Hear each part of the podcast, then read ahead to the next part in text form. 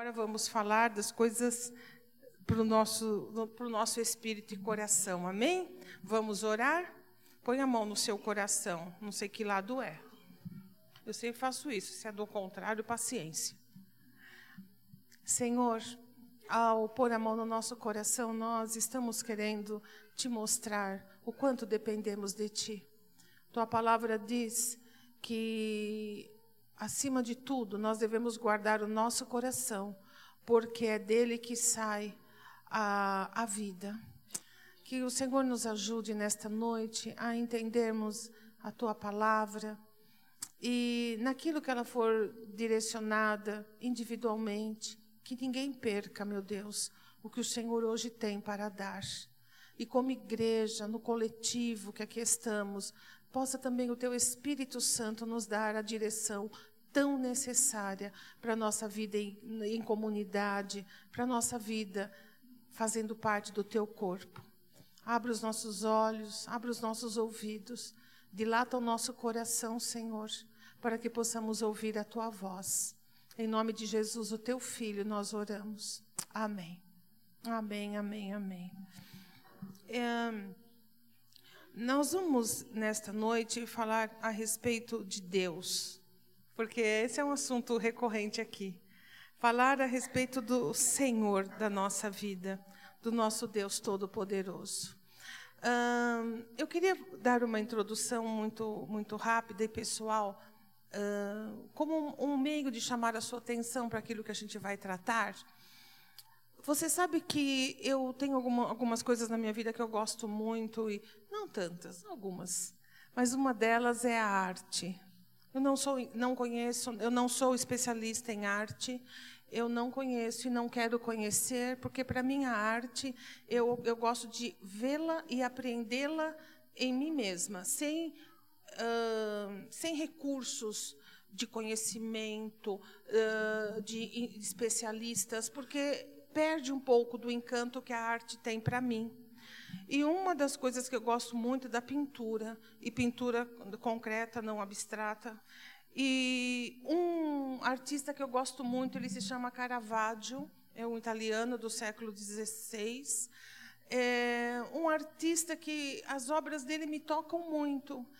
E ele pintou numa época em que toda a, a, produção artística ela era voltada para os temas bíblicos, porque a igreja era a, a, o grande cliente dessas obras de arte. Os papas, as igrejas, uh, os nobres, eles pediam duas coisas: ou era uh, passagem bíblica, ou era retrato deles, porque não tinha selfie. Não sei se você sabe. Então não dava. Então, tinha que fazer o retrato. Então, uh, Caravaggio vive nesse tempo e os, algumas pessoas mais assim íntimas minhas assim que me conhecem mais aqui da igreja de vez em quando me presenteiam. Eu tenho dois livros muito bons dele e eu sempre vi as obras e sempre estudei um pouco sobre ele mas Deus me deu a graça de um dia sem esperar eu estava viajando com o pastor Caio inclusive nós fomos comprar algumas coisas para a nossa igreja e ele foi numa conferência, eu aproveitei e fui junto. E no tempo livre que tivemos, nós fomos no museu. E quando eu chego nesse museu, uh, no, no catálogo do museu tinha uma obra de Caravaggio, eu nunca tinha visto. Quando eu vi, eu fiquei num desespero. E o Caio fala que eu sou agoniada. Né? Ele fala, mãe, você é uma pessoa agoniada. E eu sou agoniada. E eu falei, Caio, eu tenho que ver. Ele, calma, vamos fazer o, o vamos fazer o trajeto, né, o, o, o, do guia do museu. Eu falei, não, porque eu posso me dar um troço, eu posso morrer, infartar. Pelo menos eu estou lá perto, eu já vi. Se eu morrer depois, não tem problema. E eu falei, sério mesmo. Eu falei, eu não posso perder a oportunidade. Eu fui. Quando eu chego lá, era um quadro que eu gostava muito, tal, dos meus livros, tudo que eu vi. Era o quadro de João Batista um quadro, depois você vê no Google, é um quadro alto, ele é grande, sabe? Ele é bem grande. E João Batista está, ele está sentado em cima de uma pedra, ele está vestindo roupa de pele de camelo, ele está com um bordão na mão. Sabe, e tem um banco assim em frente ao quadro, porque você fica sentado ali olhando o quadro por muito tempo. E eu quando eu, eu comecei a olhar, mas quando eu cheguei no rosto de João Batista, quando eu vi o rosto dele pintado por Caravaggio, eu me lembrei de tudo o que João Batista havia dito, de tudo o que João Batista havia feito, de todo o ministério dele, de todas as proclamações dele, porque Caravaggio, que porque por isso é artista, conseguiu pôr no rosto de, de, daquela pintura que simbolizava João Batista todo o ministério dele, o olhar, o senho franzido, a fixação dos olhos, a expressão da boca, tudo remetia àquilo que João Batista havia feito. E foi algo tão extraordinário. E eu fiquei pensando, falei, por isso é artista, né? Por isso é artista. Porque o artista, quando ele vai fazer um retrato, não é uma fotografia. Não é como nós que vamos pegar o nosso celular e arruma e faz, não é? é crianças pequenas têm sorriso já de foto, já viu isso? A criança está aqui com você chorando, com sono tal. Ai, vamos tirar uma foto. A criança eu fico impressionada com isso. Essa semana passada eu estava com uma das minhas netas e na cidade e falei, vamos tirar uma foto, tal, já agarrei ela, tal. Não é assim, vó. Eu falei, como assim? Não, aí tem o cabelo que joga. Entendeu? Está entendendo? O, o cabelo. Aí é o ombro que levanta, é a mãozinha. Falei, o que, que é isso? Né? Aí eu, eu tirei. Só que quando eu fui ver a foto, ela estava maravilhosa. Né? É engraçado. Retrato não é isso. No retrato, pelo menos esses artistas, eles captam a sua alma. As, a, as, coisas mais profundas da sua personalidade, aquilo que você é em essência, eles colocam na, ali diante da tela então, quando você for ver alguma coisa assim, presta atenção no olhar, na postura, porque aquilo está carregado de toda a informação da vida daquela pessoa. E isso está tão distante de nós, porque hoje em dia já não se faz mais. E eu queria perguntar uma coisa para você e pensar comigo. Caravaggio deve ter lido e lido e lido e lido e lido muitas e muitas e muitas vezes a vida de João Batista, a ponto de, de, de pegar, sabe, o, o cerne dele e, e colocar ali naquela tela. Ele não andou com João Batista, ele não conheceu João Batista, mas ele retratou João Batista. Se fisicamente a gente não sabe como ele era, e Caravaggio também não sabia, e não levou isso em conta, mas uma coisa é certa, ele colocou a alma de João Batista naquele retrato. É possível a gente fazer isso? É possível nós dizermos assim: olha, eu quero conhecer alguém de tal forma que não tem importância se eu não conheci o cabelo, a cor, a estatura, mas eu quero conhecer alguém de dentro para fora. É o que a gente fala naquele discurso do namoro cristão, né? Aquela coisa tão. O quê? O que, que é? Existe? Existe. Existiu. Agora, se existe, eu não sei, mas existiu. A gente fala: olha, o namoro é um tempo de conhecer a alma da pessoa. Quem ela é lá dentro. Não é tempo de conhecer o corpo, não é tempo de. É a alma, as emoções. Que ser humano é aquele com o qual você está lidando? Com al, que ser humano é esse que você pensa em construir algo junto? Conhecer e isso leva tempo, isso tem que ter sensibilidade, tem que ter afinidade e tem que fazer tudo no seu devido tempo. É possível a gente conhecer alguém desse, desse jeito? É possível a gente ter esse contato afinado? E eu queria perguntar outra coisa para você. É possível nós conhecermos a Deus? É possível nós conhecermos Deus como de fato e de verdade Ele é? Não na aparência, e também na aparência nem dá, porque Jesus Cristo diz mesmo: nunca ninguém viu a Deus. Só o Filho unigênito. Moisés uma vez pediu, falou: Deus, eu quero te ver. Moisés tinha tanta comunhão com o Senhor que só faltava ver Deus. Entende isso? E Deus disse a ele: Não, Moisés, nenhum homem pode me ver e se manter vivo. gente não entende muito isso, mas por quê? A gente vai entender mais para frente. Porque quando se fala que Deus é santo, significa que a Bíblia diz isso, que Deus é completamente, totalmente apartado do mal. O mal não passa perto, o mal não se achega. O erro, o pecado, a maldade, o equívoco, a mentira, a sordidez, isso nem de perto chega a Deus, porque Ele é santo. E essa santidade dele o torna um Deus tão, tão, tão poderoso que não há como algum tipo de iniquidade, algum tipo de erro, algum tipo de equívoco chegar perto dele. E é por isso que a Bíblia diz que quando Jesus Cristo voltar, os que estiverem vivos serão transformados num corpo celestial. E os que estiverem mortos ressuscitarão num corpo transformado. Porque a Bíblia vai dizer que carne e sangue não pode entrar, herdar o reino de Deus. Por que, por que não pode? Porque é impossível, porque desintegra, porque não pode chegar perto, porque ainda que nós tenhamos o Espírito de Deus habitando em nós, o novo nascimento, um novo coração, nós temos um corpo, pecado, um, um corpo sujeito ao pecado. E o próprio Jesus Cristo, quando ele morre, quando ele ressuscita, ele não está naquele corpo mais. Era um corpo que não estava sujeito mais às, às, às leis da física daqui.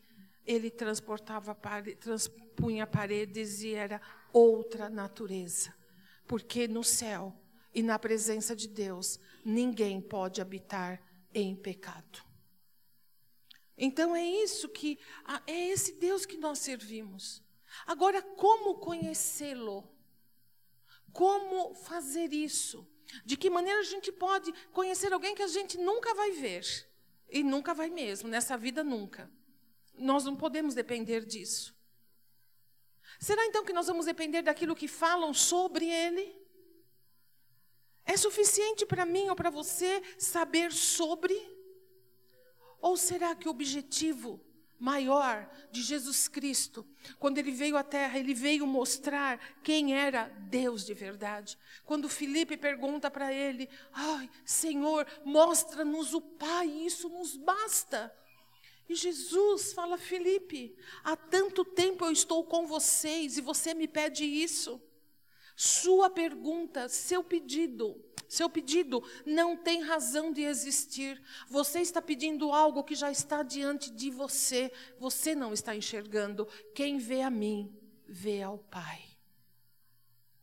E Jesus não está falando aí, obviamente você sabe, de aparência. Jesus não está falando absolutamente de nada. Jesus está falando de natureza de essência da existência. Porque assim como eu, assim como você, nós temos uma natureza, uma essência. Deus tem a sua natureza e o Senhor tem a sua essência. Então nós podemos então ficar como? Saber sobre Deus. Então nós vamos recorrer a algo externo, algo que fale sobre Ele. É a mesma coisa, muitas vezes, de eu estar aqui nesta noite e todos vocês sabem algo sobre mim. Todo mundo sabe alguma coisa de mim. Porque eu também sou uma pessoa fácil de me dar a conhecer. E o resto vocês descobrem. Não por vias da internet, porque eu não, não tenho vida na internet. Não adianta me caçar. E se caçar, você vai perceber, nossa, ela não fala nada, não alimenta nada, não. Mas você tem o seu jeitinho de descobrir algumas coisas, não tem? Todos nós temos. E vocês podem ter ideias a meu respeito. Mas saber de mim, não sobre, de mim, só tem uma pessoa nesse recinto que sabe. E não é Deus, é o meu marido. Ninguém me conhece melhor do que ele. Ele é a única pessoa capaz de falar: a Sandra é isso, a Sandra fez isso, a Sandra não faz isso. Todo mundo pode falar: não, pastor, ela fez. Ela não fez. Mas como? porque eu conheço ela. Tanto quanto é possível alguém conhecer, eu sei. Eu sei que isso não é da natureza dela. E transfira isso para a sua vida. Então, nós com Deus podemos conhecer sobre Deus, das coisas que falam dele, e nós podemos também conhecer dele. E é nisso que nesta noite eu queria me deter com você. E a gente vai ler agora a nossa porção bíblica, amém? Nós vamos ler o salmo, um salmo. E quando lermos agora, eu quero fazer esse exercício com você. Esse salmo não vai dizer a meu respeito ou a seu respeito. Não é aquele olhar viciado que nós temos, e também não é de todo equivocado, mas ele não pode ser único, não pode ser só desse jeito. Eu quero levar você a ler um salmo de um outro jeito. Aí agora não você como centro da leitura, mas agora colocando Deus no centro dessa leitura e tentando descobrir o que é que Deus fala dele mesmo. Há um meio de conhecer a Deus? Há. É através daquilo que ele fala sobre ele. Amém, meus queridos? Não é o que eu penso, não é o que você acha, não é a sua opinião, não é o que você leu num livro, não é o que alguém disse, mas primordialmente é o que Deus fala sobre Ele mesmo. E é nisso que a gente vai se aventurar nesta noite. Vamos ler o Salmo 91 e vamos procurar ficar acordado. Amém, Jesus? Se você vê o seu colega aí meio sonolento, dá, você sabe o que eu ensino, não é? é o cotovelinho, você dá uma, mas tem que ser na boca do estômago. Entende isso? Ai, vai faltar o ar. Ele vai achar o ar rapidinho, o sono vai embora. Né? Então, vamos ler o Salmo 91. Quem conhece o Salmo 91? Mas a gente vai ler agora pensando no Senhor, como detetive que vai descobrindo pistas Vamos ver o que Deus revela dele no salmo. Não o que ele tem para mim ou para você, mas o que ele revela dele. Estão comigo nisso? Vamos ler. Assim diz a palavra do Senhor. Aquele que habita no abrigo do Altíssimo e descansa à sombra do Todo-Poderoso pode dizer ao Senhor: Tu és o meu refúgio e a minha fortaleza, o meu Deus em quem confio. Ele o livrará, livrará do laço do caçador ou passarinheiro e do veneno mortal. Ele cobrirá com as suas penas, ele o cobrirá com as suas penas, e sob as suas asas você encontrará refúgio a fidelidade ou a verdade dele será o seu escudo protetor. Você não temerá o pavor da noite, nem a flecha que voa de dia, nem a peste que se move sorrateira nas trevas, nem a praga que devasta ao meio-dia. Mil poderão cair ao seu lado, dez mil à sua direita, mas nada o atingirá. Você simplesmente olhará e verá o castigo dos ímpios. Se você fizer do Altíssimo o seu abrigo, do Senhor o seu refúgio, nem o mal o atingirá, desgraça alguma chegará à sua tenda, porque a seus anjos ele dará ordens a seu respeito para que o protejam em todos os seus caminhos. Com as mãos eles o segurarão para que você não tropece em alguma pedra. Você pisará o leão e a cobra, pisoteará o leão forte e a serpente. Porque ele me ama, eu o resgatarei, eu o protegerei, pois conhece o meu nome. Ele clamará a mim e eu lhe darei resposta, e na adversidade estarei com ele. Vou livrá-lo e cobri-lo de honra. Vida longa eu lhe darei e lhe mostrarei a minha salvação. Essa é a versão da NVI, é a versão que a gente, que eu uso bastante aqui no púlpito. Eu sei que você deve ter tido, tem a sua versão, varia um pouco, mas as, a, as palavras têm o mesmo significado. Eu quero que começar esta aventura com você e comigo de conhecer Deus uh, através da palavra dele nesse exercício desse salmo, porque isso vai ser de muita de, de, muita utilidade para nós em 2020, porque é um tempo de despertarmos. Deus quer se revelar, Deus quer se fazer conhecido. E Deus não quer se fazer conhecido através de argumentos humanos, de teorias humanas. Deus quer se fazer conhecido no coração de pessoas que verdadeiramente querem conhecê-lo. E eu acredito que se você está hoje aqui é porque você deseja conhecer mais a Deus. Eu acho que você não está satisfeito ou satisfeita com aquilo que você conhece dele, mas que você deve ter em si uma, uma algo que move você a conhecê-lo melhor. Uma coisa é certa, e Jesus Cristo disse: Deus é espírito, e importa que os seus adoradores o adorem em espírito e em verdade. E nós vamos falar sobre verdade.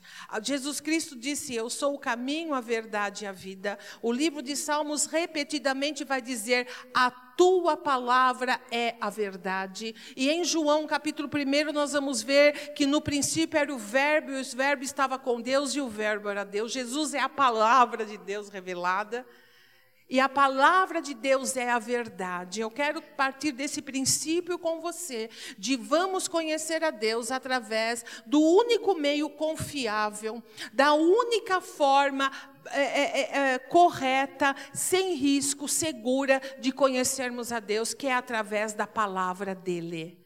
Deus não mente, e a palavra de Deus é a verdade. E tudo que Deus falar para nós com relação a Ele, está, que está revelado aqui, você pode saber que é desse jeito mesmo. Então não é acho, não é eu penso, eu imagino, eu tenho que saber o que é, o que está escrito. Quando nós vamos aqui, nesses primeiros versículos, do, primeiro, do versículo 1 até o versículo até o versículo 1 e 2, eu, me chama a atenção algumas coisas e eu quero que você caminhe comigo nisso. A primeira, esses versículos falam sobre Deus. A primeira coisa que nos mostra é que Deus, ele tem aqui um adjetivo, aquele que habita no esconderijo do Altíssimo. A primeira coisa, queridos, Deus é altíssimo Altíssimo. Ele está acima. Ele não compactua, ele não faz parte.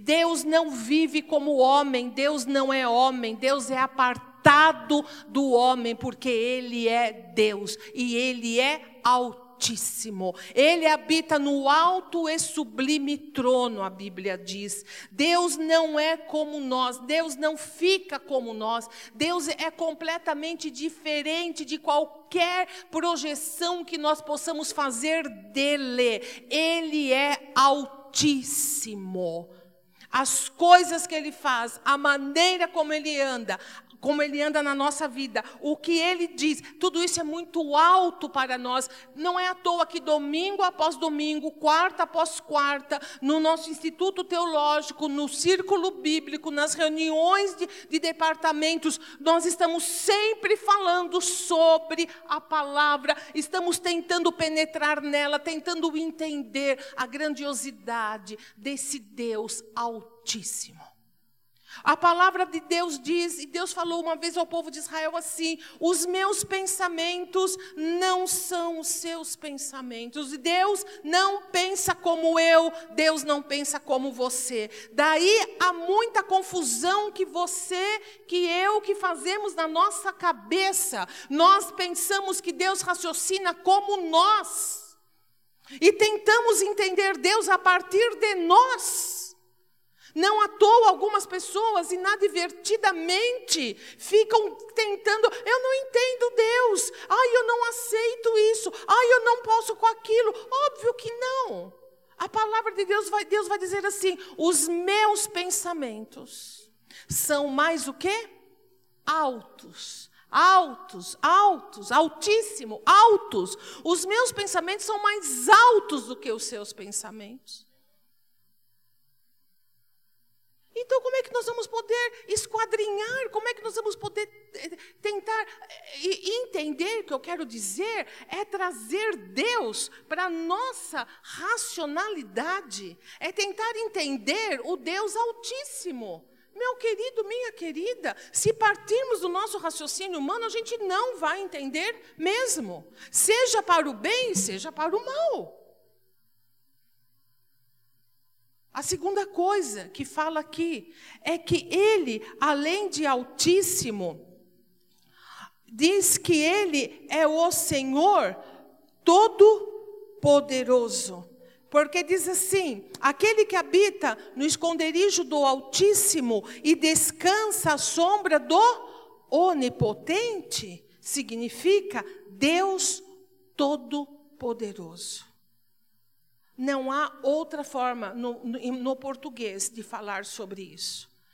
Todo-Poderoso. O Deus que está acima de tudo e de todos. O Deus que não é limitado por nada nenhuma lei da natureza, nenhuma lei do espaço, nada, nada é páreo para Deus. Ele é maior do que tudo isso, porque ele criou tudo isso. Simples assim.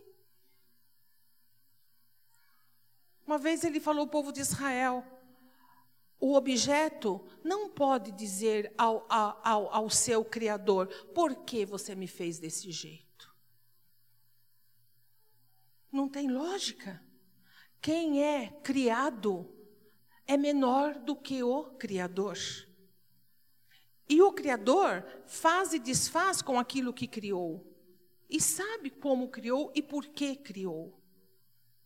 Deus, Ele é todo poderoso. Isso significa que não há como limitá-lo, não há como enquadrá-lo, não há como manipulá-lo, não há força alguma que possa ser uh, uh, páreo para Deus. Se você se lembrar, lá quando a Bíblia explica a queda de Satanás, que ele era um anjo de luz, que ele habitava na presença de Deus, e ele devia de ser do louvor do céu, que a Bíblia diz isso, e, e ele era um ser ser resplandecente, mas nós vamos ler que vai dizer assim: mas achou, achou-se iniquidade nele. E sabe qual foi a iniquidade? Ele quis se comparar com Deus. Ele disse assim: Eu colocarei o meu trono acima do trono do Altíssimo. E ele foi tão iníquo ainda achou que outros seres celestiais, outros anjos, ele queria todos junto com ele e fazer mesmo uma rebelião no céu, destronar Deus e, e tomar esse lugar. E um terço dos anjos foi no embalo dele. Olha, eu quero que você entenda uma coisa. Os anjos foram assim. E nós humanos também. Tem gente que acredita em qualquer coisa. Em qualquer coisa. Tem gente que acredita no Henri Cristo e ele tem seus seguidores. Pessoas acreditaram no Jim Jones e ele fez aquele suicídio coletivo. Tem gente que você fala assim: meu Deus, é mais difícil acreditar nisso do que na existência de um Deus poderoso. Se acredita em qualquer coisa, preste atenção, tome cuidado com isso. A Bíblia vai dizer que de dentro dele saiu um fogo devorador. Satanás foi destruído de dentro para fora. A iniquidade dele, entende isso?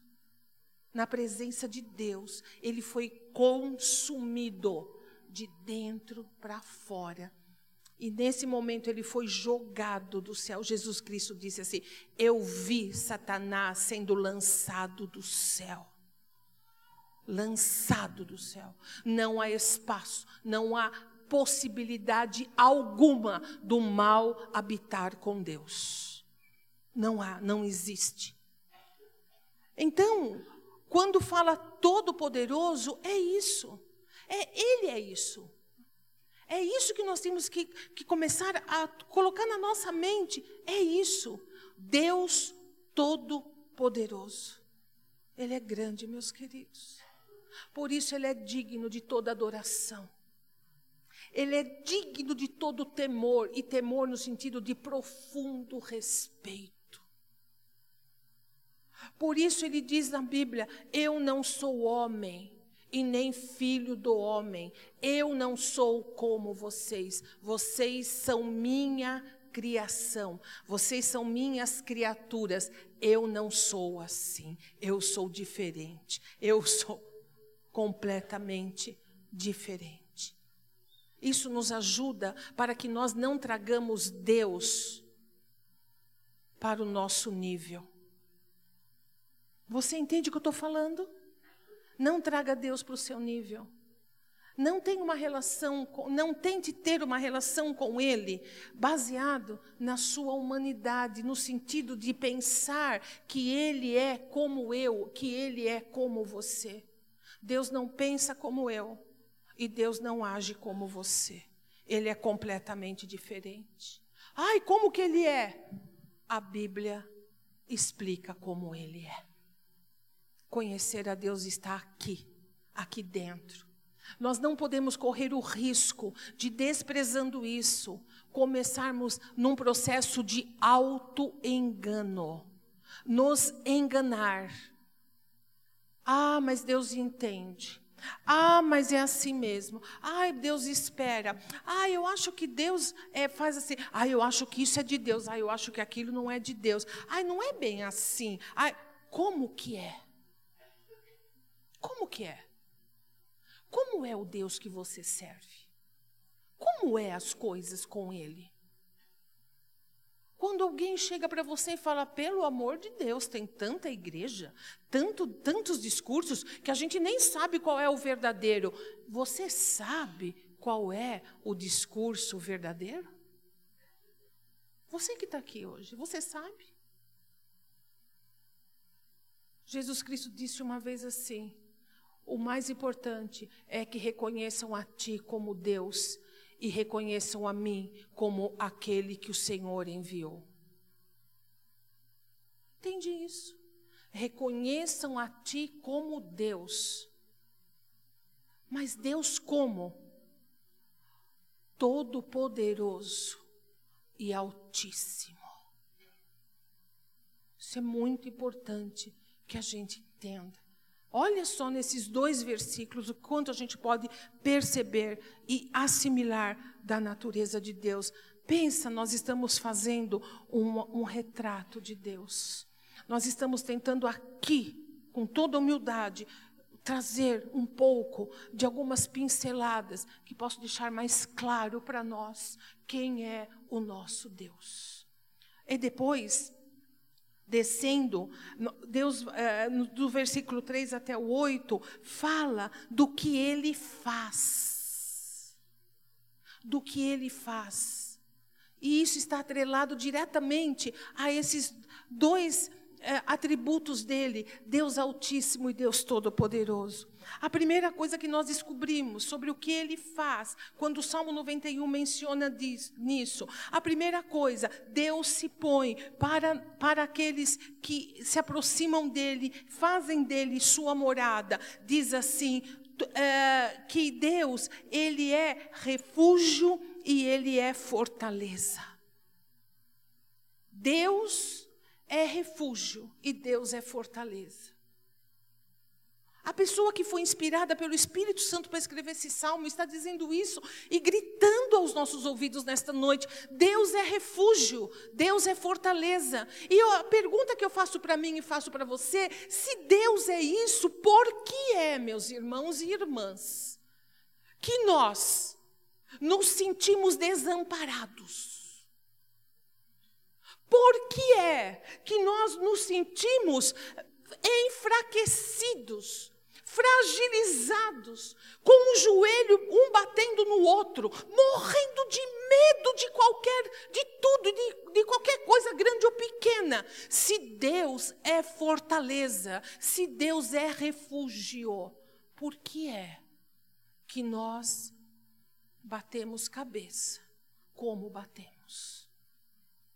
Sabe, não basta saber sobre, nós precisamos saber de Deus.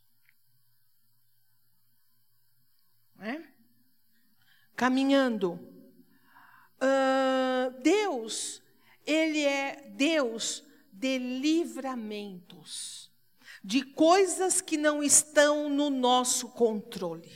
Coisas que nós não podemos ter controle na mão. Eu quero falar com as mulheres desta igreja ou desse ambiente. É, é, você está aqui, é mulher, eu quero falar com você. Nós temos na nossa vida algo, eu não sei se veio da queda, eu não sei onde nasceu, eu não sei se é uma distorção da nossa missão aqui, eu não sei o que é. Toda mulher precisa e, e quer ter o controle das coisas na mão. Amém, irmãs? Vocês não podem falar que não. Eu estou falando a mais pura verdade. Nós temos uma missão na, na, na vida, na terra.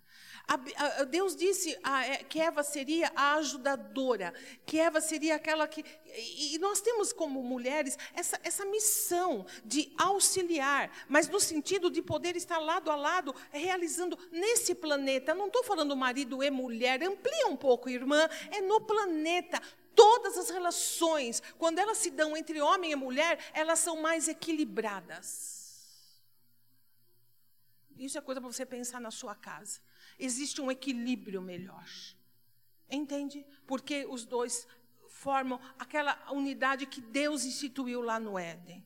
Mas a gente, acho que por causa da queda, a gente distorce isso. E a gente de ajudadora, a gente parece que pula para ser controladora. E não é que a gente tem má intenção, que a gente quer dominar, é da gente, sabe? E eu quero falar com você, irmã, enquanto a gente não cuidar disso na nossa vida, nós vamos viver à mercê de calmantes, nós vamos viver à mercê de revotril, nós vamos viver à mercê de não sei lá mais o que que faz para dormir, eu não sei, uh, tudo, né? Quem mais? Quem, quem, ninguém sabe, né?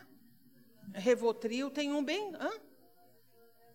Diazepam, eh, tem um outro também que o povo gosta, aquela lá que deixa todo mundo feliz, como é que chama? Flora, flora, floracetina, é isso? Floracetina? É isso. É floracetina? Floracetina, é isso. Não que não deva tomar e não tomo, não é isso. Mas eh, se isso vem por, por conta de, uma, de um distúrbio físico, tudo bem. Mas dizer que a gente fica porque a gente não tem controle. E aí a gente começa a crescer como mulher, a gente eh, casa ou tem pessoas com a gente, e a gente começa a querer controlar o outro também. Irmã, ter o controle é uma coisa muito, muito pesada. Entende isso? Deus, querida, é a sua fortaleza. Deus, querida, é o seu refúgio, é o seu lugar de abrigo.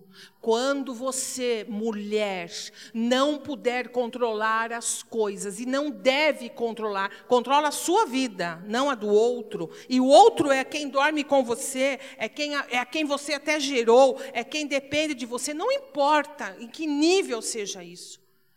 Você corra para o Senhor.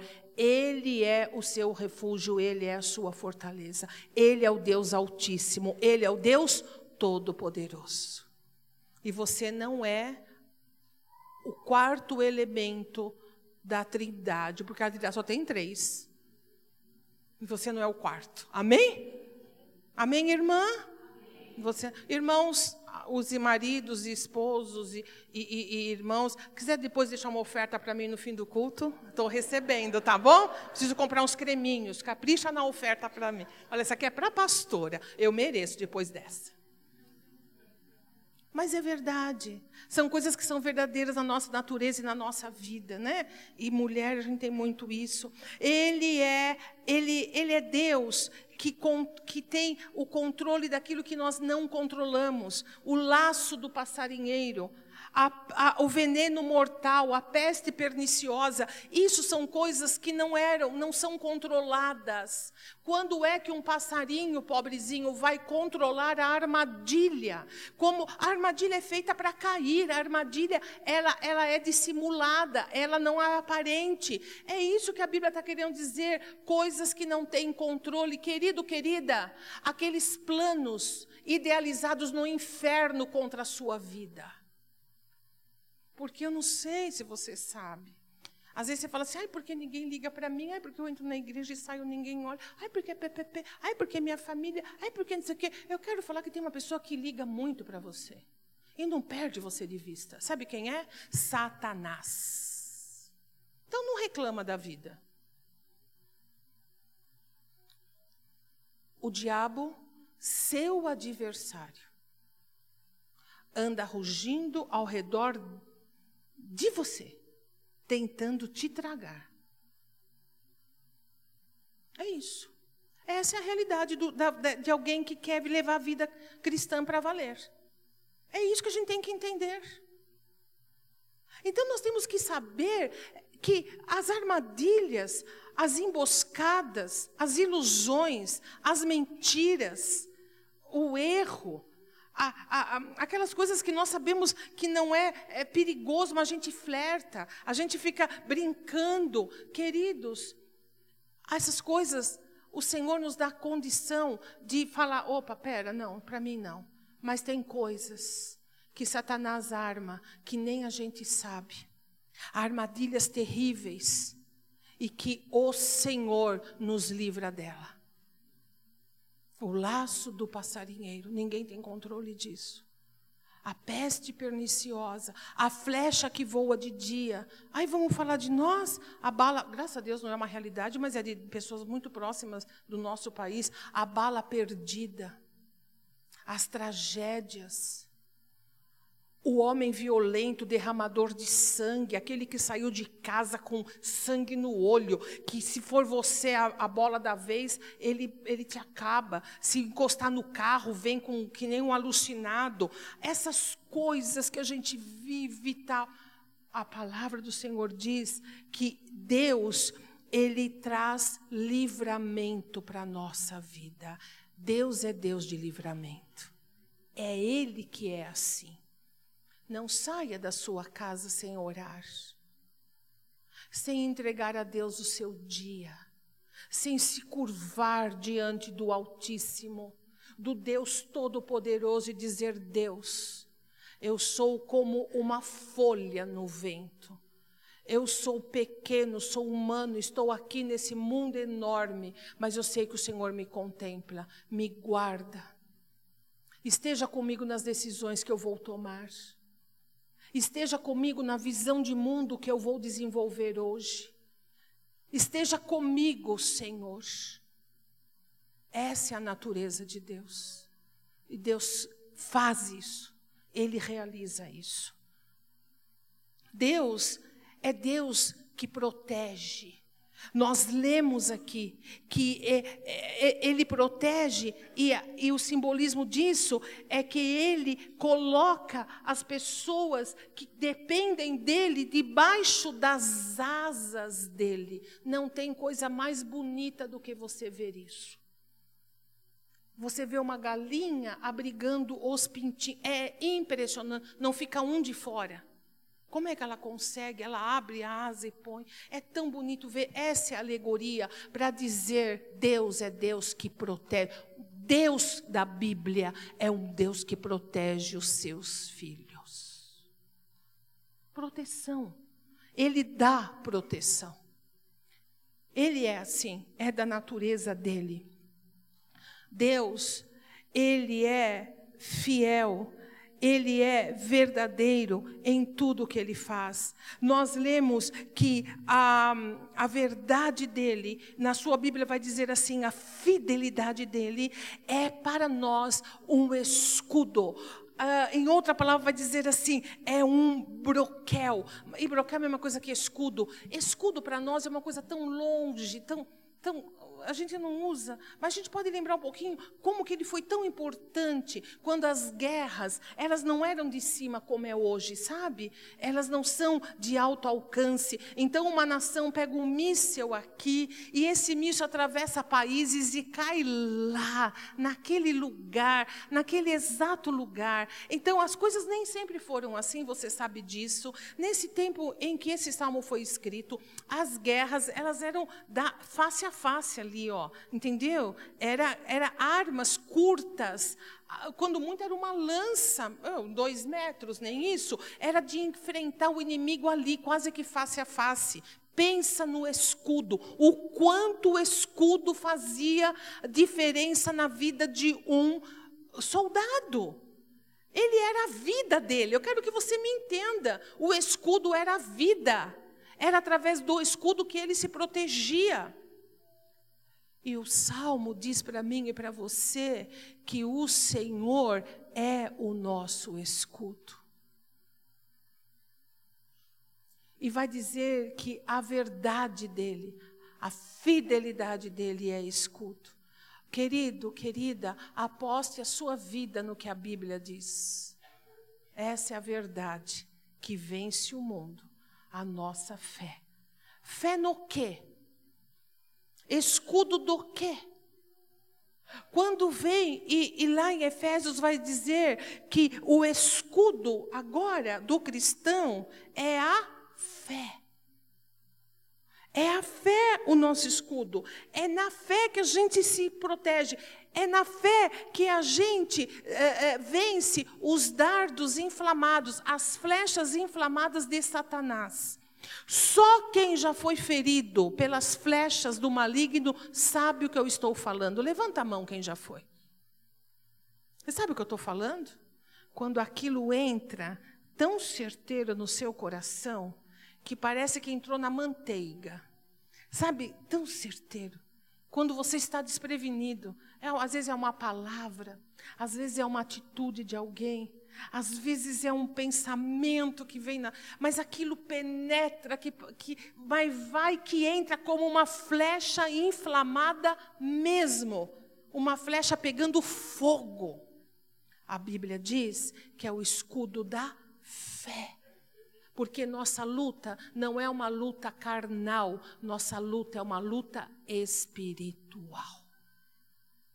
Então eu não posso ter um escudo que diga assim: ah, eu acho, ah, eu penso, ah, eu acho que é assim, ah, eu vou tentar desse jeito. Não!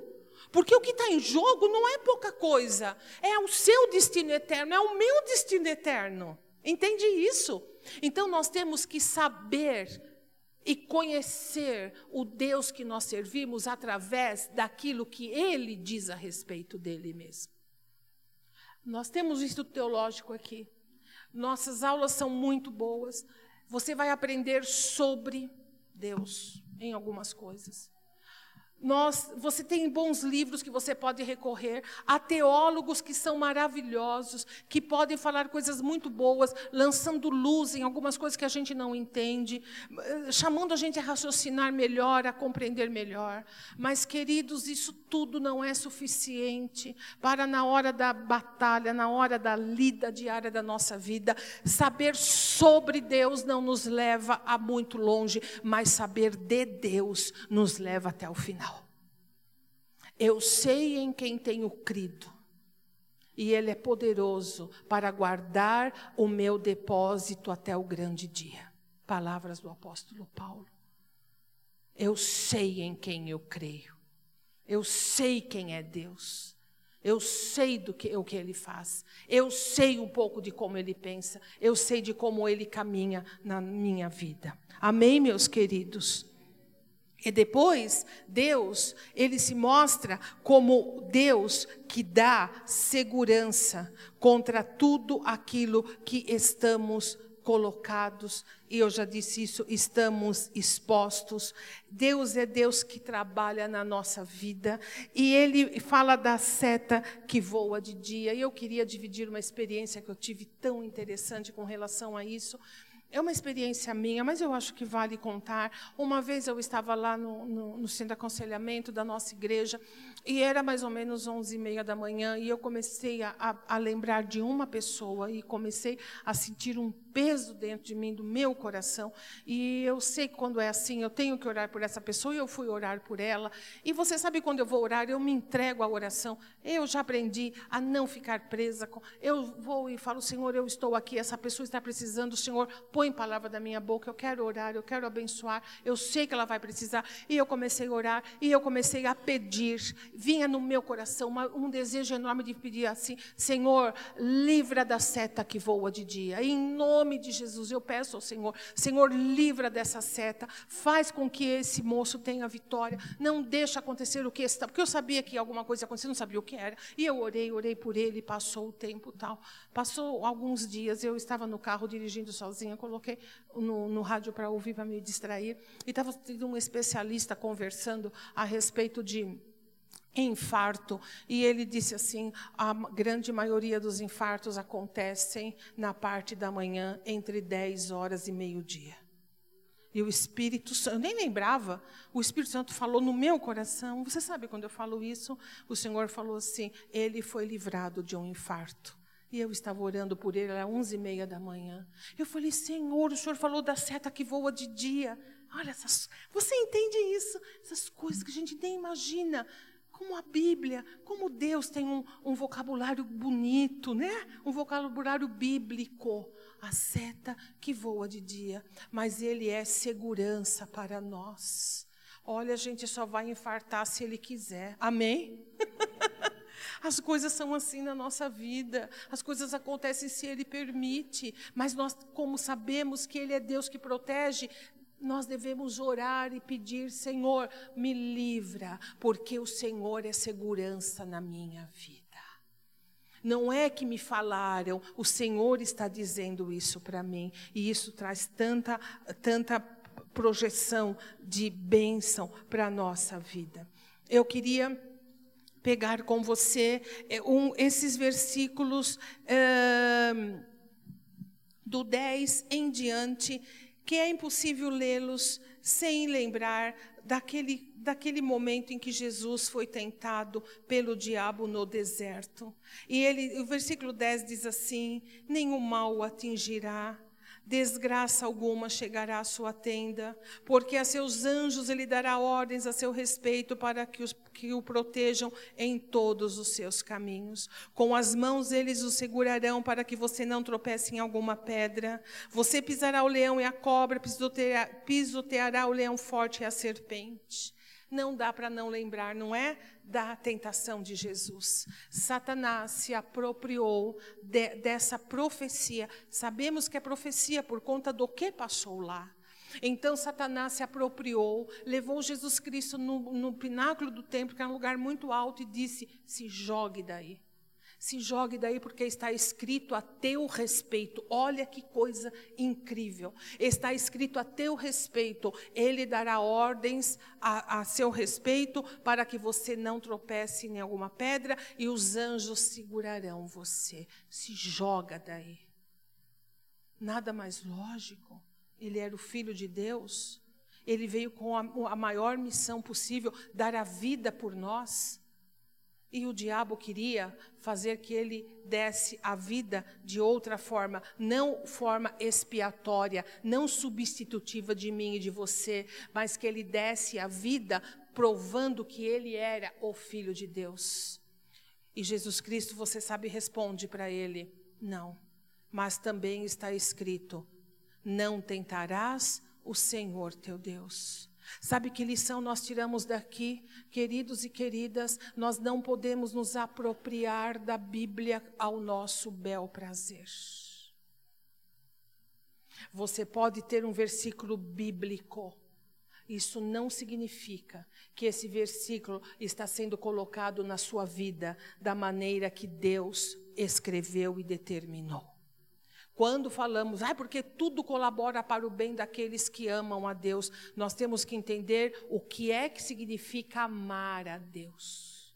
Porque lá em Deuteronômio vai dizer assim: ame o Senhor teu Deus de todo o teu coração, com todas as tuas forças e de todo o teu entendimento. Então não venha dizer assim: amar a Deus é ter simpatia, é saber que Ele existe. Não. Amar a Deus, como a Bíblia diz, é amar do jeito que a Bíblia fala. Então, essas pessoas que chegam e falam, ah, porque tudo colabora, é, sabe, pegar chavão, como que se a Bíblia fosse um livro enigmático de palavras mágicas. Então, a gente pega ao nosso bel prazer. Porque ninguém fica recitando aqueles versículos que diz assim: olha, se o teu olho direito te faz tropeçar, arranca seu olho direito, porque é melhor você entrar com o olho de, no, no céu do que com os dois e para o inferno. Ninguém fala esse versículo. Ninguém fala. Ninguém fala. Ninguém fala aquele versículo assim: sem santidade ninguém verá o Senhor. Ninguém fala. Ah, mas eu posso tudo naquele que me fortalece, tudo colabora para o meu bem. Ah, pega o Salmo 91, porque mil cairão ao meu lado, dez mil. Ah, ah.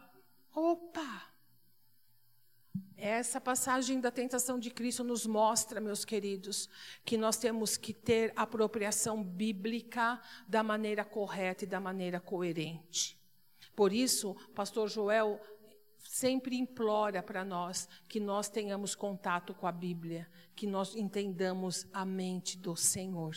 Você sabe por quê? Porque isso é tão importante assim.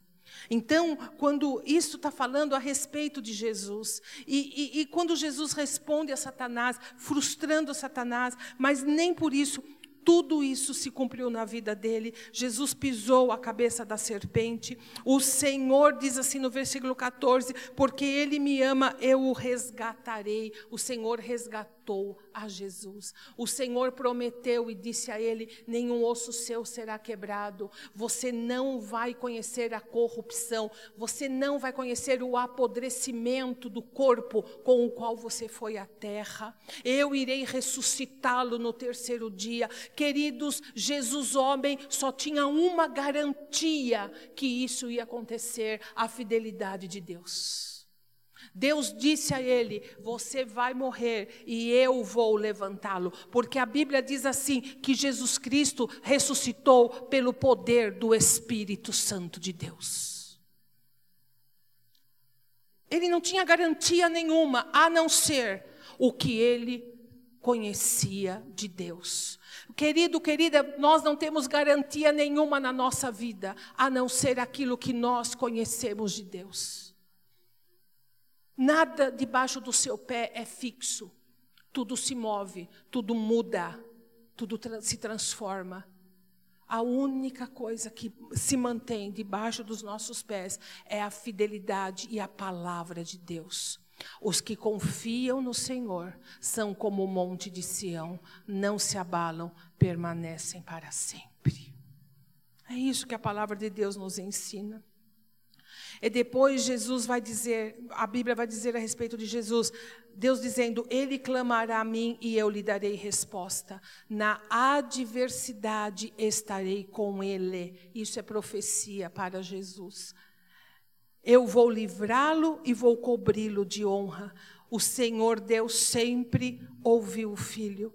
E no pior momento, Deus estava com ele. E o Senhor o livrou e o cobriu de honra, porque ele está, ele está acima de todo nome.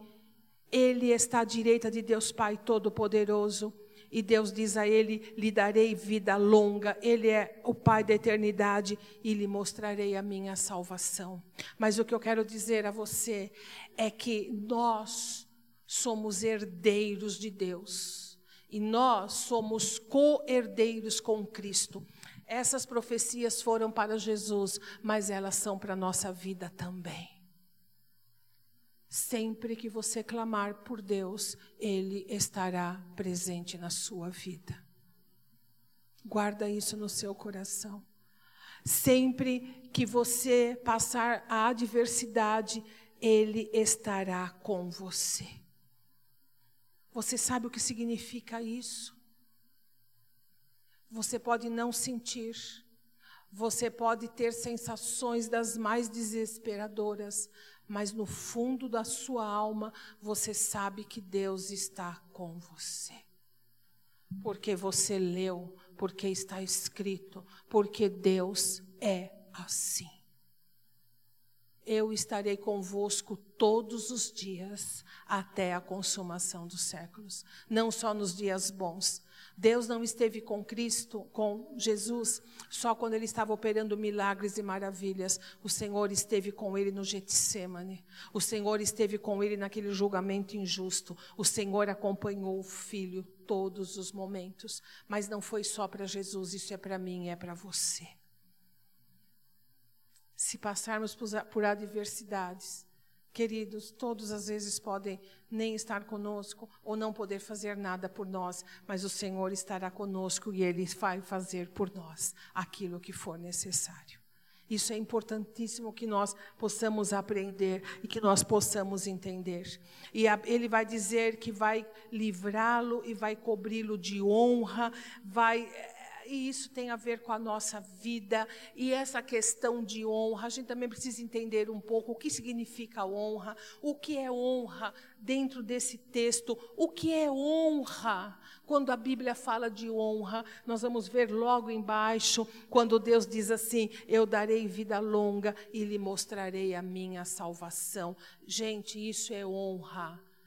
Honra é saber que nós temos a salvação, é que o Senhor vai nos receber no céu, é que o Senhor tem uma aliança conosco. Essa é a honra do cristão.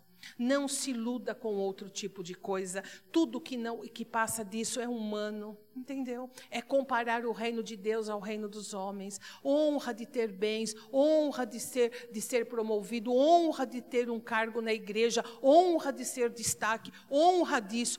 Isso tudo é humano. É humano. Isso não tem nada a ver com a honra de Deus. Quando Deus diz que honra, é como o Salmo 23, que nós falamos dele no, no culto de Ano Novo. Preparas para mim uma mesa na presença dos meus inimigos. Unge a minha cabeça com óleo, o meu cálice transborda. Certamente que a bondade e a misericórdia do Senhor me acompanharão todo o tempo e eu habitarei na casa dele por longos dias. Isso é honra. Você ser fiel, você ser mantido por Deus, sustentada por Deus, minha irmã. Você falar não para o pecado, você ir na contramão, você ser chamado de fanático ou fanática, você ser uma pessoa mesmo antiquada para os padrões de crentes ou evangélicos de hoje. Isso é honra de Deus na sua vida. Entende isso? Não vamos nos auto-enganar. Não podemos correr o risco de chegar lá e falar: Mas, Senhor, é desse jeito. Mas eu fiz tanto, eu trabalhei tanto. Ai, eu achava que era ao contrário. Eu expulsei demônio. Eu falei novas línguas. Ai, eu vivi na igreja. Ai, ai, mas agora até lá no hospital, quando eu fui internada, que eu morri, agora estou do céu, estou na sua presença, mas eu estou aqui no, no, no, diante do trono, mas eu disse religião evangélica. Aí Jesus vai dizer assim: I'm sorry. Eu nunca te conheci. Eu não sei quem você é. Então eu estava enganada todo o tempo. Eu acho que você estava, porque eu não te conheço. Eu não te conheço. Meu espírito não habita em você. Não sei, não te conheço. Você já pegou ônibus errado? Já pegou eh, metrô errado? Já pagou mico? Entra no vagão e sai, não é aquela coisa, né? Sai na outra estação porque pegou errado. Você pegou um caminho, um ônibus errado, o que, que você vai fazer da vida? Qual é a única opção que você tem? Descer pular. E se atrasar, mas tem que sair, não vai, não adianta. A gente pode se equivocar com muita coisa na vida. Nós só não podemos nos equivocar com o fim da nossa alma na presença de Deus. Isso não. Isso não. Por isso, o que você pensa de Deus, o que você acha de Deus, o que eu interpreto de Deus não vale nada.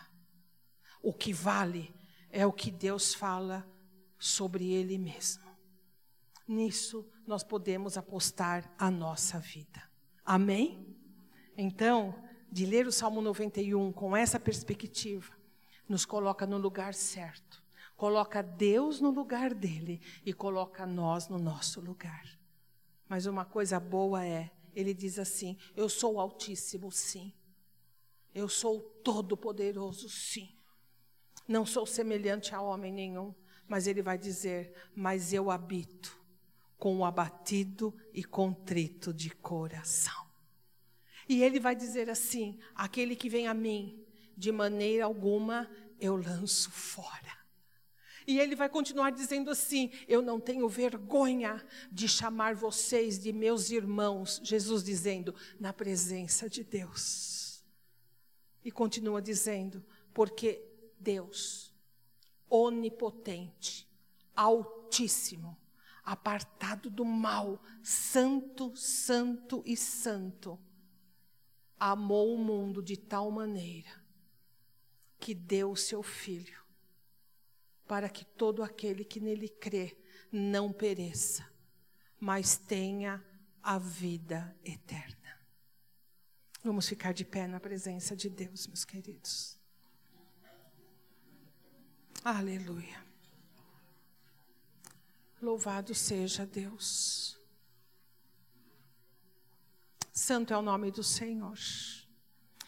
Nós vamos cantar para terminar o nosso culto. E eu queria que nesse cântico você pudesse colocar no seu coração aquilo que hoje o Espírito Santo deixou dentro de você mas que você pudesse cantar esse cântico da sua perspectiva agora, não daquilo que você sabe sobre Deus, mas daquilo que você tem vivido de Deus. A revelação que você tem tido dele, o que você tem alcançado. Pode ser tão pouco, mas é, é seu. Entende isso? É o caminhar dele na sua vida. E Deus te chama para mais que isso.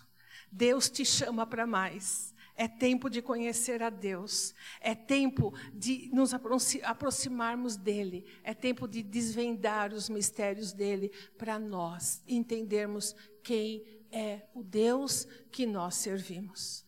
Assim como Caravaggio se debruçou sobre a vida de João Batista, leu e leu e reproduziu aquele rosto que eu contei para você. Que assim possamos nós, a partir de hoje, nos debruçar sobre essa palavra, nos nossos momentos de oração, na nossa vida de igreja, para que nós possamos ter cada vez mais em nós a imagem de Deus, a perfeita imagem dEle, a real imagem dEle. Você está comigo nisso? Amém? E aí a gente vai lembrar de Jó. Eu te conhecia de ouvir falar mas hoje, Jó disse para ele: Os meus olhos te veem. Não vê o físico, a face, não é isso. Os meus olhos enxergam a tua natureza. Jó disse assim: Hoje eu sei quem tu és. E como é que você pensa, como é que o Senhor trata. Eu, hoje eu sei os teus caminhos. Deus tem isso para mim e Deus tem isso para você. Amém, meus queridos.